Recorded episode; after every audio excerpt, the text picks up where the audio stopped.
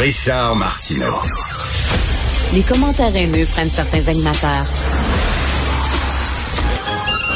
Martineau s'en régale.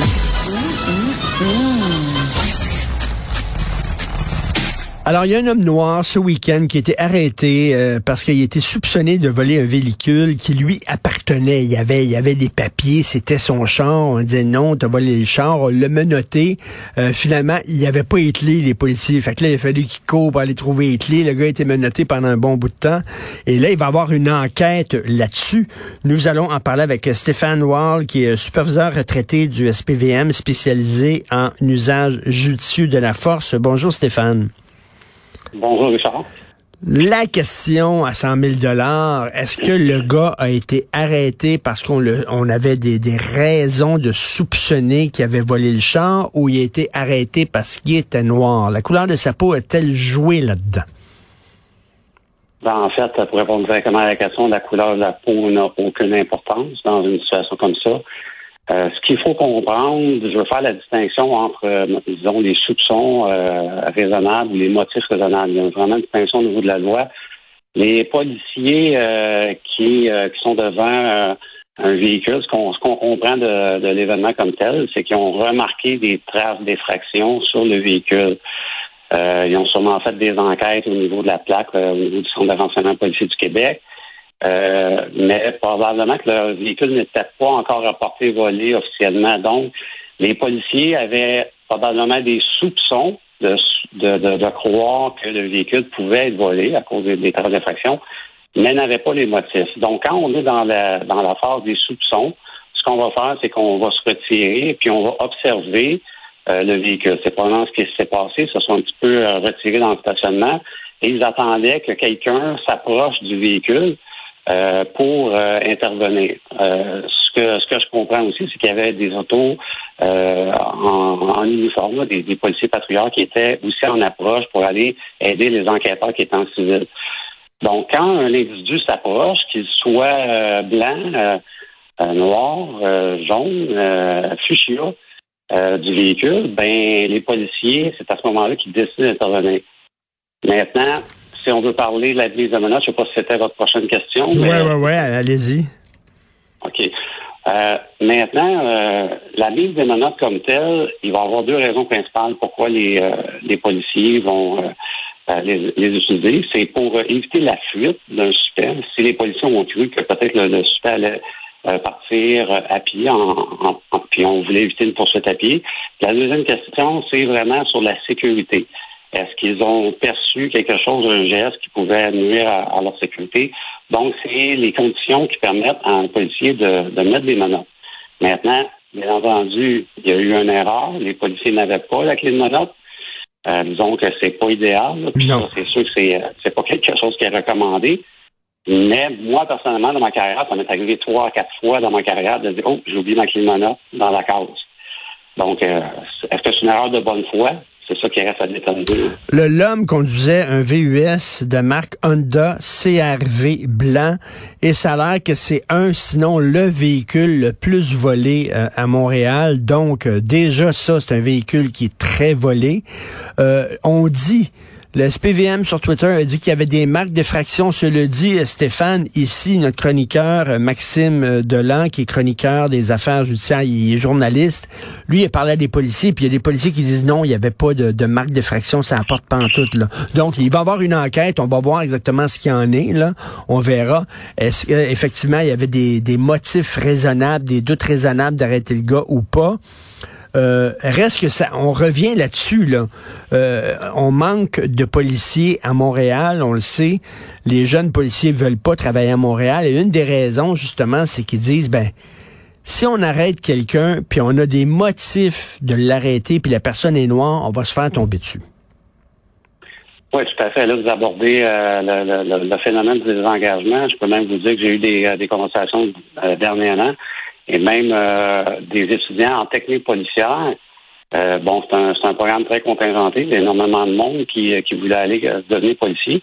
Mais même dans, dans, certains collèges, il y a des étudiants qui abandonnent leurs études à cause de ce qui se passe, qui disent non, non, c'est pas pour moi. Donc, il y a vraiment de plus en plus de jeunes qui ne veulent plus venir à Montréal. il y a de plus en plus de, policiers vétérans ou de femmes qui sont qui sont là depuis plusieurs années qui disent ben moi je ne ferai pas mon 30 ans de carrière pour avoir ma pension, je vais partir peut-être à 27, 26, 25 ans parce que je suis tanné de, de, de, ce phénomène-là sur la place publique, de cette pression publique-là. Euh, donc, c'est un phénomène qui existe vraiment. Puis ça, c'est dangereux pour la société à moyen et long terme. S'il n'y a pas une prise de conscience des élus, euh, on s'en va vraiment euh, dans le champ pour les policiers du SPVM parce que les policiers vont vouloir préférer faire leur carrière dans d'autres corps de police. ça, c'est ça, c'est une réalité, malheureusement. Euh, oui, d'un côté, il y a effectivement ça. Il y a des gens qui disent si j'ai des motifs raisonnables puis j'arrête un noir, je vais me faire tomber dessus. On se souvient de l'histoire à Québec, euh, le bar d'Agobert. Euh, les policiers sont arrivés, ont fait une intervention. Il y avait une gang de jeunes noirs là-bas, puis finalement, ça s'est avéré que ces gens-là étaient connus du milieu policier, puis c'était c'était de la racaille, littéralement. C'était des délinquants, puis tout ça. Donc, les policiers avaient euh, raison d'intervenir, mais à l'époque, c'était vu comme euh, du racisme. Mais de l'autre côté, il faut pas non plus fermer les yeux parce que Stéphane, des racistes, il y en a partout. Il y en a des journalistes, il y en a, il y en a partout. Donc, euh, tu sais, effectivement, là, on va voir, il y a une enquête. là. S'il y avait pas de marque d'effraction sur l'auto, puis qu'on arrêtait le gars, puis que le gars il dit j'ai les papiers pour prouver que je suis... Ça regarde mal en Christie, là. Ben écoutez, c'est effectivement, moi, ce que je dénonce, en guillemets, euh, c'est justement le fait que sans connaître tous les faits, bon, ben des fois, il va y avoir euh, un fait de oui. qui va sortir dans, dans, les médias, puis là, ben ça va rouler en boucle, puis tout le monde va prendre un petit, un petit morceau euh, du fait d'hiver, puis essayer d'en rajouter. Donc, il y a des personnes qui vont rajouter de l'huile sur le feu et, et faire des amalgames de profilage racial. Puis là, vous nommez, Richard, tu nommes les, les, les, les événements Québec, mais un événement de Montréal, l'affaire Camara, euh, on se hmm. souvient que c'est à peu près le même genre de phénomène qui s'est passé. C'était les élus qui se sont prononcés sur Camara, euh, profilage racial. Là, c'est qui en mettait le plus pour dire que c'était du profilage, ou en tout cas, il y avait des suspicions de profilage, que ça n'avait pas de bon sens, qu'ils étaient préoccupés, etc.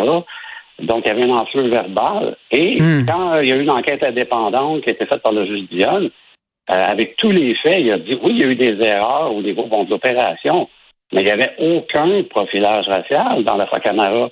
Et si on se souvient, Richard, euh, il n'y a aucun élu qui s'est excusé tout à fait euh, d'avoir euh, d'avoir tenu des propos là tendancieux, disons. C'est qu'on saute, on saute aux conclusions tout de suite, puis sans attendre le résultat des enquêtes, là. Exactement. Puis ça, c'est nocif pour la société parce que les policiers vont se dire la prochaine fois, ben, je regarde, si le s'il y a un problème à droite, ben, je vais regarder à gauche parce que la, la, personne qui est peut-être criminalisée, ben, elle n'est pas blanche, elle, est noire, elle, vient peut-être latino, euh, maghrébine. Donc, je, vais regarder à gauche. Donc, je vais laisser ben les gens euh, peut-être faire des, des crimes puis euh, ne pas agir. C'est pas parce que tu arrêtes un individu noir que c'est nécessairement parce qu'il est noir. À un moment donné, il faut attendre. Mais là, on est tout de suite dans l'émotion, là à fait, puis on n'entend pas les faits. Et les policiers de Toronto, j'ai des contacts là-bas. Euh, euh, eux autres, ça fait déjà 6-7 ans qu'ils ont commencé ce mouvement-là de, désengagement. Et la majorité des policiers de Toronto ne veulent plus intercepter ou interpeller euh, des gens de la diversité pour éviter d'être accusés de, profilage racial. Donc, si on si on a on n'a pas une, cloche ou hmm. un, un signal d'alerte présentement à Montréal, ben dans, ça commence, le phénomène commence déjà, mais il va s'amplifier s'il n'y a pas euh, un mouvement des élus pour appuyer leurs policiers. Toujours attendre les résultats de l'enquête, mais on veut, on veut aller vite. On va aller vite. Même les chroniqueurs, je suis chroniqueur, moi, puis des fois, là, on saute sur le crayon rapidement, puis attends une minute, là, respire par le nez, attends de voir les résultats de l'enquête avant de savoir. Oui, peut-être c'est du profilage, effectivement. Peut-être ce n'est pas. Donc, euh, Stéphane euh, Wall, c'est très important d'entendre ce message-là. Superviseur retraité du SPVM, spécialisé en usage judicieux de la force. Merci, bonne journée. Merci, bonne journée. Stéphane.